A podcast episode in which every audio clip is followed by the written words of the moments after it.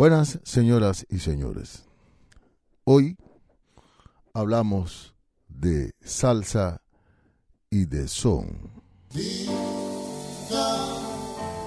y pasión, quiero yo en mi corazón amar bendición y así es mi ilusión entregarse a la pasión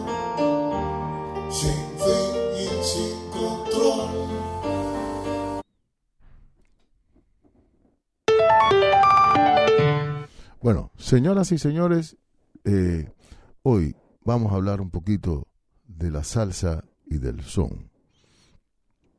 Esto es un tema que eh, muchas personas eh, entendidas en, este, en estos dos géneros han tenido controversias, ¿no? Eh, primero dicen de que si la salsa es un género musical y, y por qué eh, eh, la música cubana genera muchos diferentes tipos de ritmo y, y qué importancia, estas son varias de las preguntas, qué importancia tiene eh, este movimiento de la salsa para la música cubana y el por qué la música cubana no hizo desde el principio música parecida a la salsa. Mira, son muchas preguntas y, siempre hay que hablar eh, de algunas cosas desde el punto de vista histórico. Y a, a veces la historia aburre a muchas personas, pero sí creo que eh, en, en, este, en este caso mm, debemos tocar algunas cosas que ya están un poco claras, ¿no? El movimiento de la salsa, que es un movimiento surgido en los años 60, casi después del de, triunfo de la revolución. En los años 60, 61, surgió este movimiento en los Estados Unidos, principalmente en Nueva York. Creo que es Nueva York. Para no ser absoluto, es Nueva York. Y de la música cubana, bueno, hemos hablado y se ha hablado mucho. Y en este pequeño programa solamente voy a poner algunas preguntas, algunas interrogantes, algunas las voy a intentar yo responder según mi idea de lo que es o de lo que yo he podido aprender y de lo que he estudiado. Eh, quiero aclarar que puede ser que no sea de la coincidencia eh, de mu muchas otras personas. Pero para empezar en materia, hablamos un poquito de música cubana y salsa. Mira, la música cubana, como todos sabes, saben, es una fusión de música española, música africana, y yo pienso siempre que de música de los Estados Unidos, de los negros de los Estados Unidos. Ahí, sobre todo en, los, en el siglo XX. Bueno, eh, para hablar de la música cubana bailable, ¿no? que ese es el tema que tocamos, porque la música cubana es, es, es algo muy amplio, ¿no? Porque eh, casi siempre se obvia que la música cubana también incluye la música hecha por cubanos, pero clásica hecha por cubanos en diferentes etapas de la historia de Cuba. Pero como vamos a aclarar en estas eh, secciones, eh, esta es una música cubana hecha para bailar, ¿no?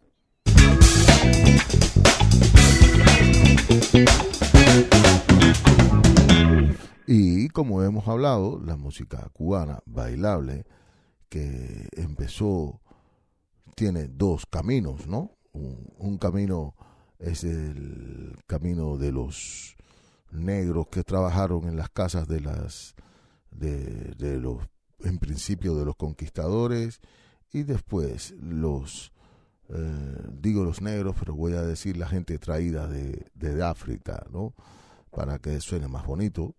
La, la, la gente que trabajaban en el campo como esclavos. Ellos también hicieron todo su música partiendo de la danza. Hablamos un poco también de la, de la influencia de la música clásica en la música bailable cubana, ¿no? Y eso eh, eh, tenemos que, que, pensar que el pueblo eh, español de aquellos tiempos necesitaba sus momentos, sus momentos de diversión. Y bueno, había sus danzas y había el mundo clásico, sus fiestas, que en esa Cuba de aquellos años mm, era lo mejor hacer eh, fiestas. Y en sus fiestas tocaban su música, música tocada por por cubanos o hijos de cubanos y por eh, hijos de eh, esclavos que fueron que aprendieron los enseñaron o los obligaron a aprender este tipo de música. En aquellos tiempos se bailaba danzas hasta que llegó baile de salón y eran danzas. Danza era lo que se hacía hasta que llegó el, estoy haciendo rápido, bueno, hasta que llegó el danzón. Y el danzón, que es el baile nacional de Cuba, es un baile de salón, no es un baile de la calle, es un baile para bailar en salones de fiesta, cosa que se había puesto muy popular en la sociedad habanera antes que surgiera el danzón, se bailaba danzas y contradanzas.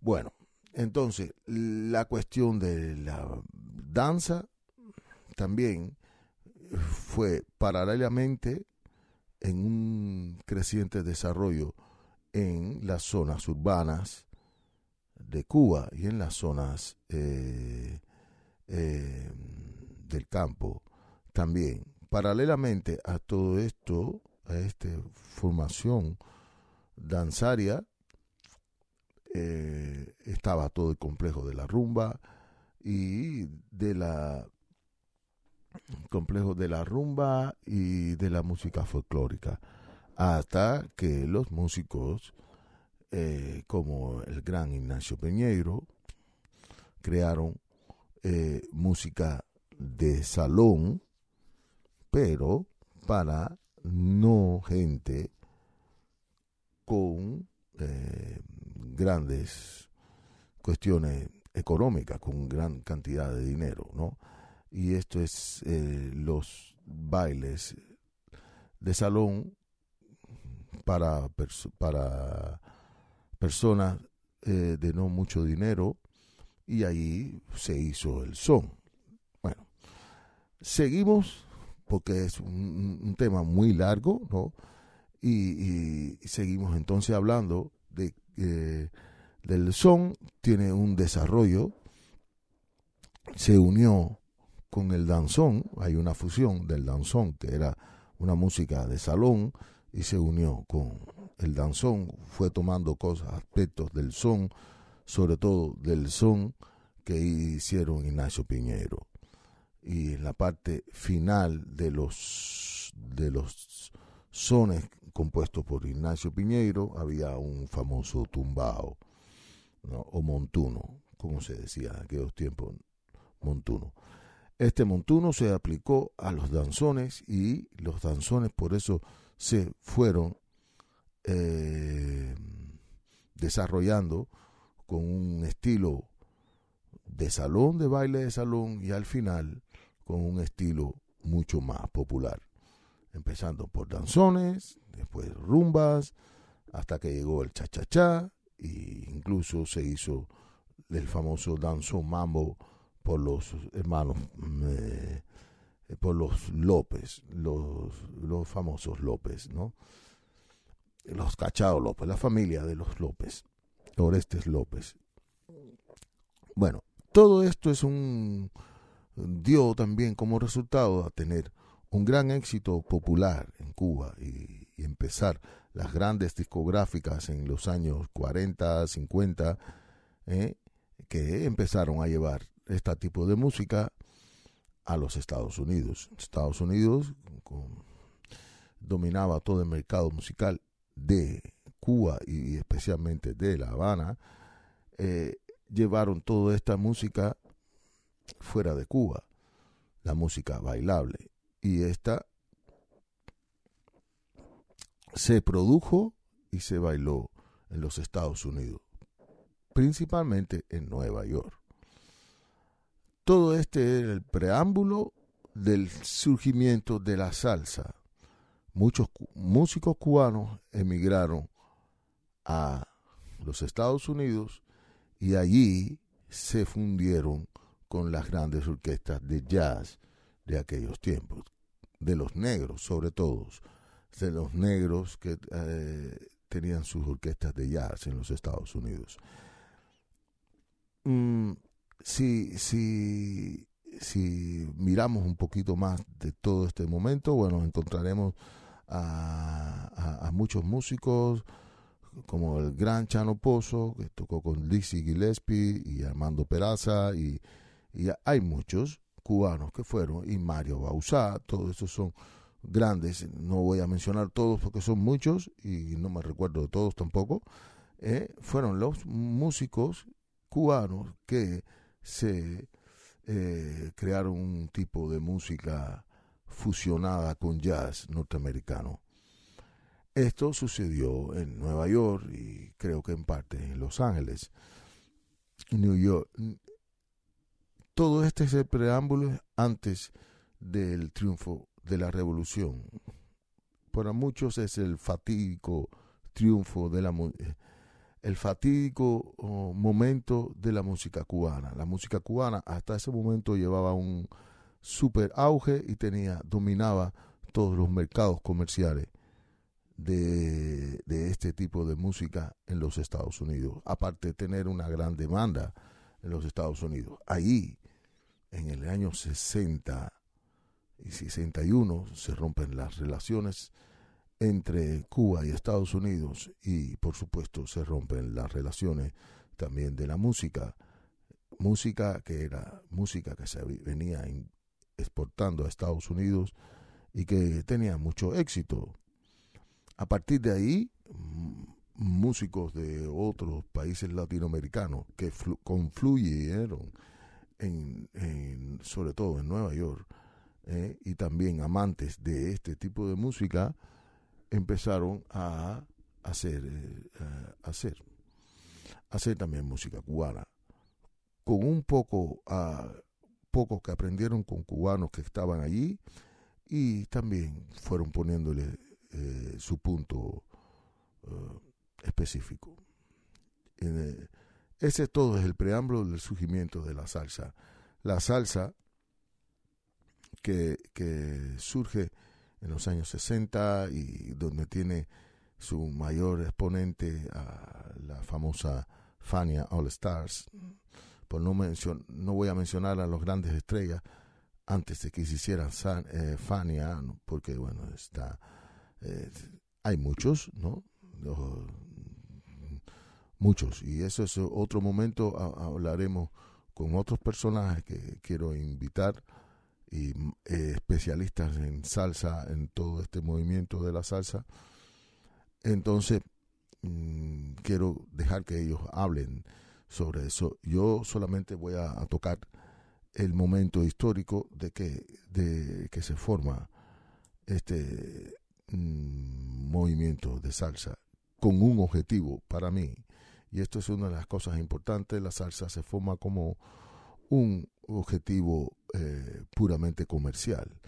Suplementar la música cubana que de la noche de la, de la noche a la mañana dejó de venir desde Cuba y ya no existía más.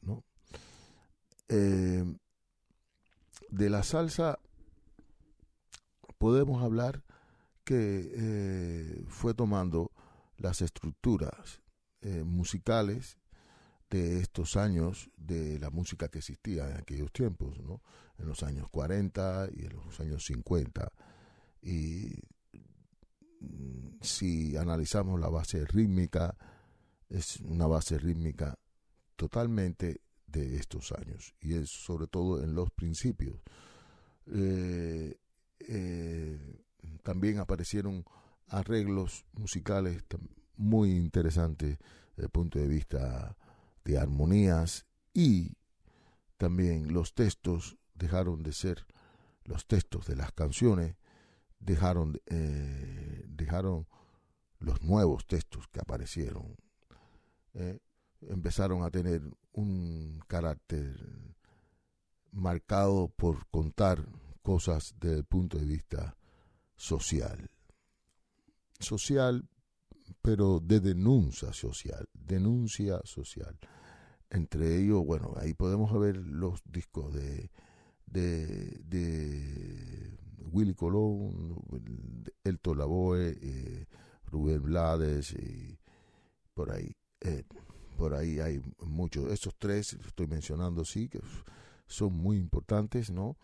Y los otros grupos que existían en aquellos tiempos eh, hacían eh, copias de, de, la música cubana también que se iba produciendo en los Estados Unidos, que llega, no llegaba de forma discográfica, pero sí de alguna manera llegaba a los oídos de la gente del mundo de la salsa. Hoy yo escuchaba en un programa en Facebook alguien ponía algo de la típica 73 tocando un tema de Juan Formel y lo cantaban exactamente igual. Habían hecho un arreglo nuevo, mm, un arreglo, pero más bien parecía una copia de, de todo lo de un tema que había pegado, La Candela.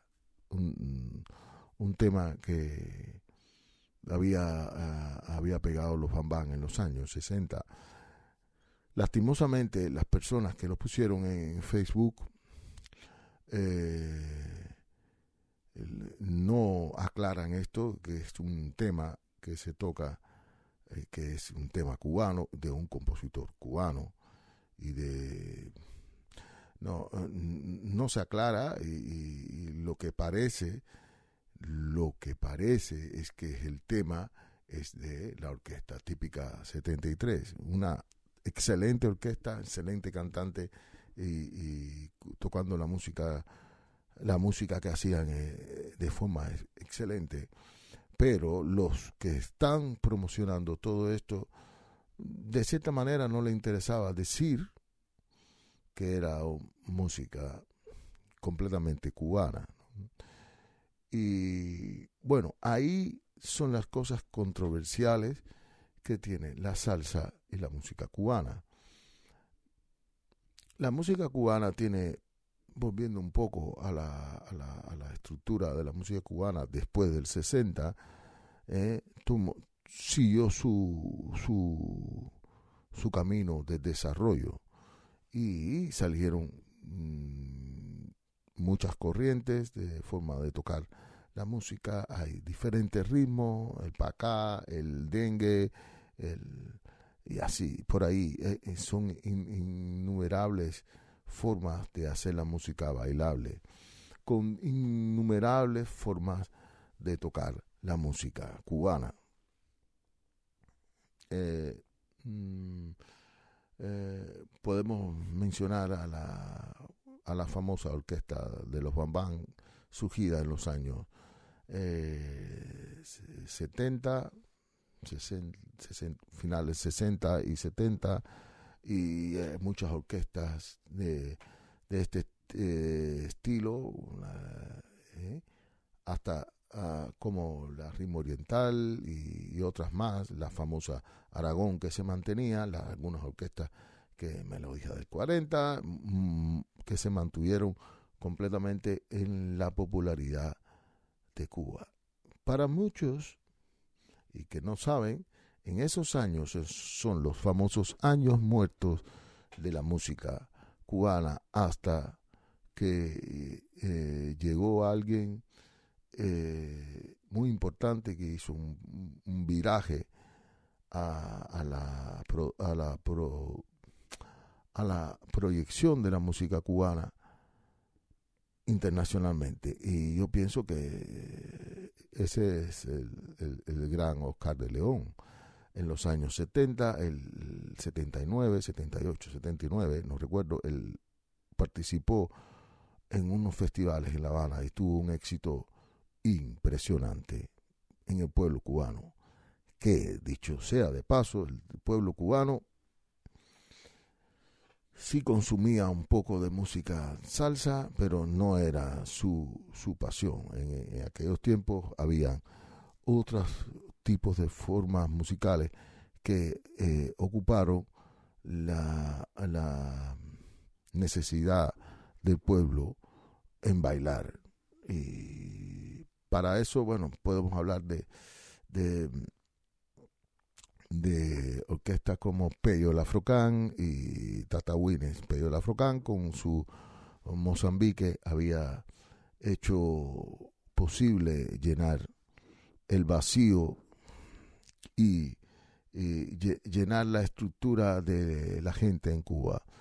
En Cuba, que como, como todos saben, una, una eh, con un- existía una prohibición de todo lo que venía de habla inglesa, por decir así. Entonces, bueno, en aquellos años el pop estaba marcado por los grandes años de los Beatles y, en Cuba, en el mundo entero existían los Beatles. Eh, Para muchos y para mí igual, en Cuba existía Pello, el Afrocán. Hay vídeos que demuestran que la gente era completamente loca por bailar con Pello, el Afrocán. Un producto nacional. En los otros países eh, habían adoptado completamente todo lo que tenía que ver el suceso de los Beatles. Yo creo que también los Beatles hubieran sido un gran suceso en, en Cuba. Pero en Cuba los Beatles sí, la gente lo escuchaba extraoficialmente, no, no estaba en la radio o lo que sea, no, los medios de difusión no, no podían o no eh, difundían música de los Beatles y sí, eh, lo más importante, ¿no? Que, que, que Lafrocán con este tipo de música logró eh, llenar el vacío, lo, el, vacío de la música internacional que llegaba a la isla. Y todo el mundo bailó con Pello Lafrocán. Esto es una pequeña síntesis y ahí seguimos. Esto duró unos 10 años. Imagínense de los años 60 hasta los años 70, 70, hasta que llegó Oscar de León y de verdad impuso todo este, eh, puso el cuño en la música cubana de la música salsa hecha en otros países en Cuba. Mm, A partir del éxito eh, rotundo que tuvo Oscar de León, que tocaba eh, canciones antológicas de, de, de la música cubana, como Chiguaraya y algunos más, ¿no? No recuerdo, y también tocaban sus propios números. Eh, Oscar de León, que había tenido toda una orquesta, un, un- una historia, una carrera eh, súper exitosa en, en Venezuela y en el mundo hispano. Eh, estoy hablando de Oscar de León, pero bueno, hay, hay, hay muchos, hay, hay mucho, hay Cheo Feliciano y, eh, eh, realmente hay muchos del mundo de la salsa. Tampoco quiero hablar mucho más de eso, solo menciono a Oscar de León. Eh, todo este movimiento de la salsa. Hasta aquí yo he dado un preámbulo de qué es lo, la situación que existía entre eh, Cuba, el son hecho en Cuba y el son o salsa hecho en fuera de Cuba, Nueva York y en los otros países. Eh, para, para mí, las personas eh, han utilizado todo este toda esta controversia para tener ganancias económicas, pienso yo, ¿no? Porque crear esta polémica ha hecho que mucha gente se interesara mucho más en la música cubana y mucha gente se interesara más en, la música salsa.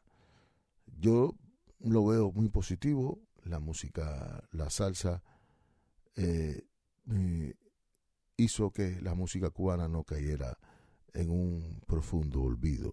Si no hubiera existido este movimiento, creo que hubiera sido mucho, muy difícil que, que, que, la música cubana hubiera tenido la presencia que tiene ahora mismo en todo el mundo, ¿no? Eh, ¿Por qué se dice que la, la, salsa no es un género musical?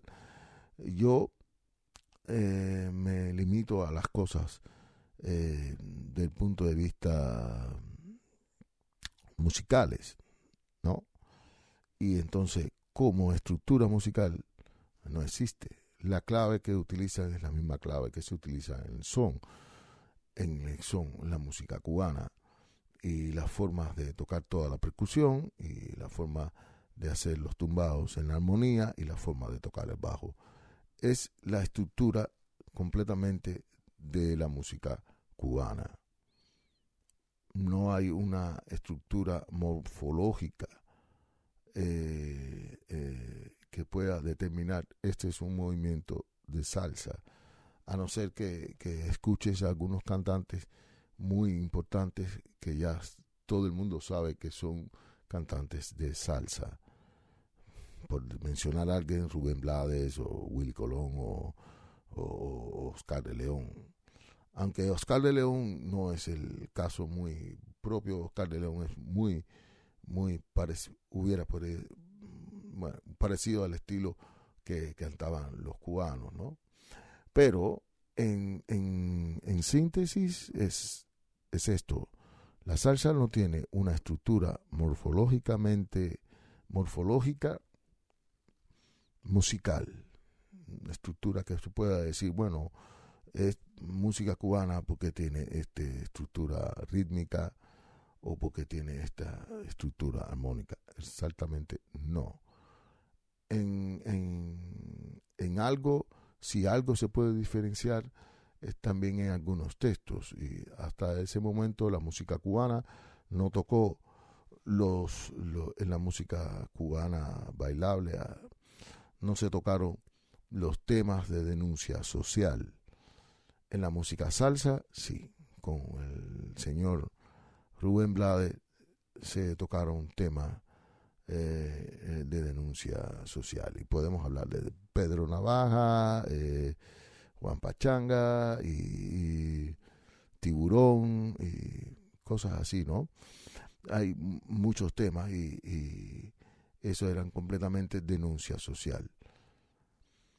En Cuba no, Cuba es, siempre es personal, siempre cogen un personal, los textos siempre no, pero la mayoría de las canciones eh, tienen un personaje. También es social, pero cuentan una historia de un personaje que existe en, en, en, el, en el mundo, ¿no? En el mundo cubano. Eh, bueno, no se ve como denuncia, porque eh, en algunas canciones sí, pero eh, en la, hasta ese momento eh, era, eran canciones con un doble, un fuerte doble sentido hacia la sexualidad. ¿no? era lo que se hacía antes de que surgiera la salsa y después en los años que surgiera la salsa. Todavía creo que existe mucho más de este tipo ¿eh? y también eh, un, un, marcado en la música cubana, un marcado acento a la crítica eh, hacia la mujer. ¿no? hasta aquí yo quiero hacer este pequeño programa. Ojalá que pueda podamos intentar eh, motivar a muchas personas que saben más y que saben mucho de estos temas y podamos hacer un, podcast juntos y crear un bonito e interesante e instructivo debate. Señoras y señores, entonces espero que, que esto, esta noche hayan podido aprender un poquito más y, los esperamos dentro de poco. Muchas gracias y hasta la próxima.